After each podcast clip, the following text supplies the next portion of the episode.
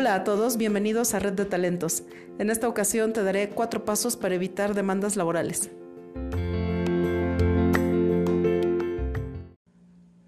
Uno de los factores más importantes de toda empresa es el factor humano. De ahí la importancia de generar procesos ordenados, estructurados y objetivos para darle seguimiento al ingreso del personal, a la permanencia y a la desvinculación de nuestra empresa. ¿Por qué?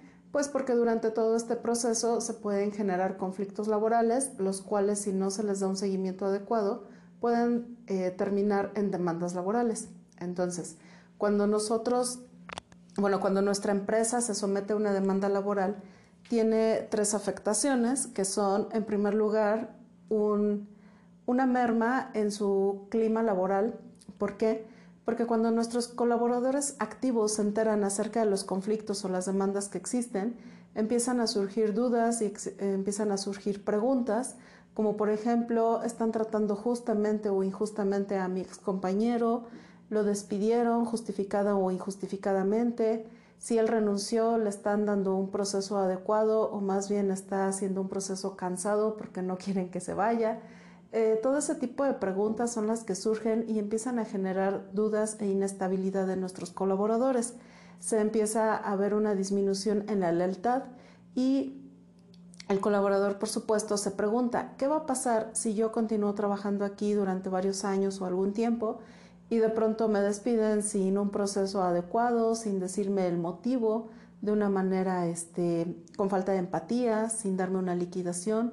O en caso de que yo decida renunciar, renunciar en algún tiempo, si no me quieren dar mi finiquito, si me hacen dar muchas vueltas, etc. Todas estas situaciones van a mermar la lealtad y también la productividad de nuestro colaborador y se genera ese ambiente tenso, además de que se generan muchos rumores entre colaboradores hablando acerca del maltrato que se le da por parte de la empresa al trabajador. Entonces, importante es por eso tener muy estructurado un proceso de salida de nuestro colaborador. Ahora, la segunda, la segunda afectación que tenemos cuando existen demandas laborales o conflictos laborales es la imagen de nuestra empresa. La imagen igual se va viendo afectada, por, más aún hoy en día que todos tenemos acceso a dejar nuestras opiniones en redes sociales o en otros medios virtuales entonces es cuando podemos empezar a generar una mala imagen que nos va a afectar ante nuestros clientes, ante nuestros proveedores y ante posibles colaboradores. Hoy en día, si nosotros, eh, por ejemplo, eh, empezamos un proceso de reclutamiento, eh, lógicamente en este proceso de reclutamiento vamos a anunciar las vacantes disponibles con el nombre de nuestra empresa y entonces la persona que esté interesada en trabajar con nosotros probablemente va a googlear el nombre de nuestra empresa y se puede encontrar una lista de opiniones negativas hacia, hacia la organización o puede encontrar información en redes sociales, en Google, etc. Y entonces eso va a hacer que piense dos veces antes de iniciar un proceso de selección con nuestra organización. Por lo cual se supone aquí que puede existir una fuga de talento que estamos perdiendo precisamente por esa mala imagen. En cuestión de clientes y proveedores, lo mismo, se genera esa mala imagen, este, pues también muchos, muchas empresas, muchos clientes, eh, personas físicas, igual es, es, importante saber que las organizaciones trabajan de una manera ética con sus, con sus empleados, entonces eso también nos puede afectar. Y una tercera afectación es que estamos generando gastos innecesarios, gastos en cuestión de tiempo, en cuestión de dinero, y estos gastos son innecesarios porque precisamente los podemos prevenir a través de una administración adecuada del personal. Entonces, bueno, teniendo conocimiento de todo esto, te voy a comentar cuáles son los cuatro pasos importantes para que podamos evitar demandas laborales o por lo menos minimizar este riesgo. El primer paso es tener conocimiento, muy buen conocimiento acerca de la Ley Federal del Trabajo, pues todas las relaciones contractuales se van a fundamentar en esta nuestro contrato, nuestra documentación legal, eh, las prestaciones que estamos otorgando. E incluso hay normas como la norma 035 de factores de riesgo psicosocial que están fundamentadas en la Ley Federal del Trabajo. Entonces es importante conocer esta ley también para tener argumentos en caso de que nuestros colaboradores tengan dudas, sepamos también cómo es que está establecida esta relación contractual. El segundo paso es generar la documentación adecuada en cuestión de contratación, permanencia y desvinculación. Y todo esto igual se fundamenta bajo la Ley Federal del Trabajo. Por ejemplo, en documentación de contratación importante siempre proporcionar un contrato individual de trabajo, el cual no puede ser menor a lo que nos establece la Ley Federal del Trabajo. ¿Cómo es esto? Por ejemplo, en la Ley Federal eh, nos marca las vacaciones, que es una prestación. Cuando nosotros cumplimos un año trabajando, tenemos derecho a seis días de descanso, es decir, de vacaciones. En nuestro contrato individual de trabajo no podemos especificar menos días de los seis que están en la ley federal. Es decir, no pueden ser cinco días, cuatro, tres, dos. Podemos más bien dar más allá de las prestaciones. Quizás si por políticas internas manejamos un día adicional, entonces se establece las vacaciones del trabajador van a ser de siete días al cumplir un año, por ejemplo, pero no pueden ser menos de seis. Entonces, también por eso es importante conocer bien la ley federal del trabajo para no incurrir en ninguna falta. Eso respecto al contrato individual. Otro documento que es eh, importante proporcionar es el aviso de privacidad, el cual también tiene su fundamento en la ley de protección de datos personales. Y en este aviso de privacidad es donde nosotros especificamos cuál va a ser el tratamiento que le vamos a dar a los datos personales de cada trabajador ¿Cuál va a ser el tratamiento si es que este trabajador sale de nuestra empresa? ¿Qué vamos a hacer con esa información? Entonces, importante también eh, diseñar un aviso de privacidad que esté perfectamente fundamentado. Otros documentos que podemos adicionar, por ejemplo, son carta de confidencialidad, eh, alguna carta de responsabilidad sobre el uso de tecnologías o el uso de infraestructura, el uso del, del software, etcétera. Entonces todo esto es sobre contratación, de documentación que nosotros como empresa diseñamos y proporcionamos, explicamos y recabamos firmas. Ahora también dentro de esta parte, bueno, se van a, recabar los documentos personales de nuestro colaborador. Importante también, cada uno de estos documentos va a tener un porqué. Este, no podemos, digamos que eh, la documentación que proporcionamos se fundamenta en la Ley Federal del Trabajo, pero se va a tropicalizar de acuerdo al giro de, nuestro, de nuestra empresa, al tamaño de nuestra empresa, a las necesidades específicas de nuestra empresa. No todas las empresas van a contar con la misma documentación, pues puede haber cosas innecesarias o puede haber cosas que nos hacen falta.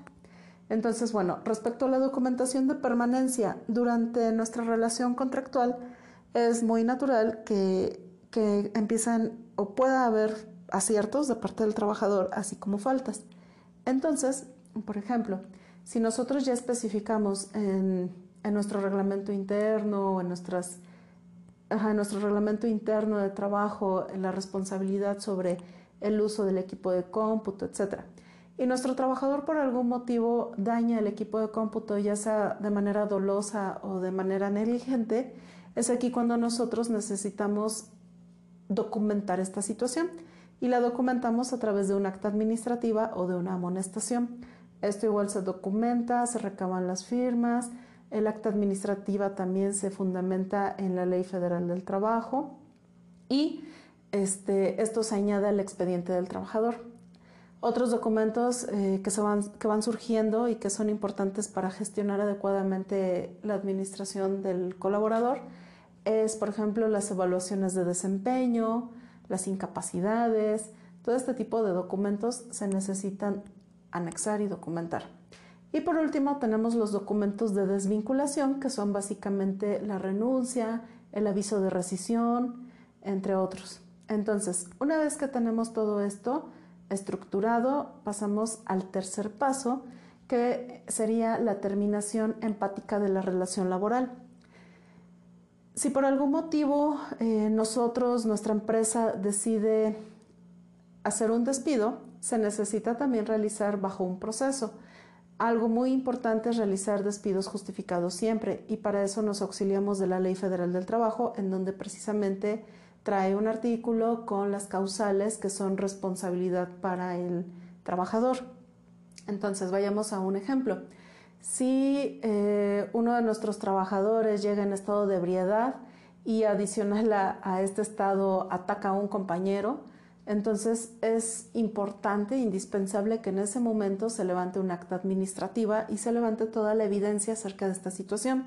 Si nosotros, por ejemplo, contamos con, con, alcoholímetro, entonces se le hace la prueba del alcoholímetro, se levanta el acta administrativa en donde se especifica el nombre del trabajador, el nombre del representante legal eh, de la empresa, este, se hace un levantamiento de los hechos, se describe cómo ocurrió todo, se recaban las firmas de los testigos, la firma del trabajador e igual el acta administrativa, este, en la descripción de los hechos se especifica cuáles son las causales de los, del artículo de la Ley Federal del Trabajo que está precisamente este, que está teniendo este trabajador. Entonces, una vez que tenemos la acta administrativa, esto es causal de despido, entonces en ese momento no, porque nuestro trabajador está en estado de ebriedad, pero sí este, lo citamos para precisamente hablar acerca de su salida del trabajo, de, su rescisión laboral. Entonces, todo, todo, esto se hace bajo un proceso, bajo un procedimiento. Si no lo hacemos de esa manera, eh, no se levanta la información, no se recaba, no se hace el acta administrativa, prueba el alcoholímetro, etc. Y nosotros simplemente le decimos, vete y ya no regreses, entonces no tenemos la manera de, evidenciar su mala conducta y por lo tanto esto puede suponer una posible demanda. Entonces nosotros como empresa tenemos la obligación precisamente de recabar las pruebas necesarias para realizar un despido justificado. Entonces, ahora, también cuando nosotros vamos a realizar un despido es muy importante platicar con el colaborador, ponernos en su lugar, explicarle, tener el expediente completo a la mano para precisamente mostrarle eh, cuál ha sido su historial en, nuestra empresa, si ha tenido faltas, si ha tenido, eh, qué tipo de amonestaciones ha tenido, cómo ha sido su conducta, cómo ha sido su desempeño, etcétera. Y por último, cierre del ciclo. Y en el cierre del ciclo es cuando proporcionamos un finiquito o una liquidación, este, y en caso de que la empresa lo considere necesario y adecuado, una carta de recomendación y también una entrevista de salida. En este caso de la persona que se presentó en estado de ebriedad y que violentó a un compañero, al ser un despido justificado se le genera un finiquito. Entonces en este finiquito se le explica qué es lo que le estamos pagando, que son básicamente los proporcionales este, que se le van a dar de sus prestaciones y si es que tenemos días de sueldo que se le deben, pues de la misma manera. En caso de que sea un, un despido injustificado, entonces tendría que aplicar una liquidación y es aquí cuando podemos prevenir este tipo de situaciones. Generalmente las demandas laborales se dan porque la persona que realiza el despido no tiene un proceso estructurado, porque no tiene la evidencia necesaria, porque no cuenta con las causales para explicarle el motivo de ese despido y entonces el trabajador al entenderlo como un despido injustificado y nosotros al proporcionarlo un finiquito, pues claro que el trabajador molesto eh, incurre a otras instancias y entonces se generan estas demandas. Es por ello que es importante tener presente, podemos evitarlas, podemos disminuirlas siempre que tengamos un proceso adecuado de desvinculación para nuestra organización. Y esto, bueno, viene desde el inicio, en cuando, cuando comenzamos la relación laboral con el trabajador, que como ya les mencionaba, primero que nada conocer la ley federal del trabajo para que también no violentemos los derechos de nuestro colaborador. Posterior a ello, armar el paquete legal adecuado, este, tanto de, de ingreso como de permanencia y salida y por último, tratarlo de la manera adecuada, ética y humana que debe de ser. Y bueno, con esto me despido, con esto terminamos. Si tienes alguna, algún comentario, alguna duda, puedes contactarnos a través de nuestras redes sociales o visitando nuestro sitio en www.direccioneficaz.com.mx. Puedes añadirte o suscribirte a nuestro boletín para que nosotros conozcamos también tus inquietudes. Sin más, me despido y te deseo que tengas un excelente día. Hasta luego.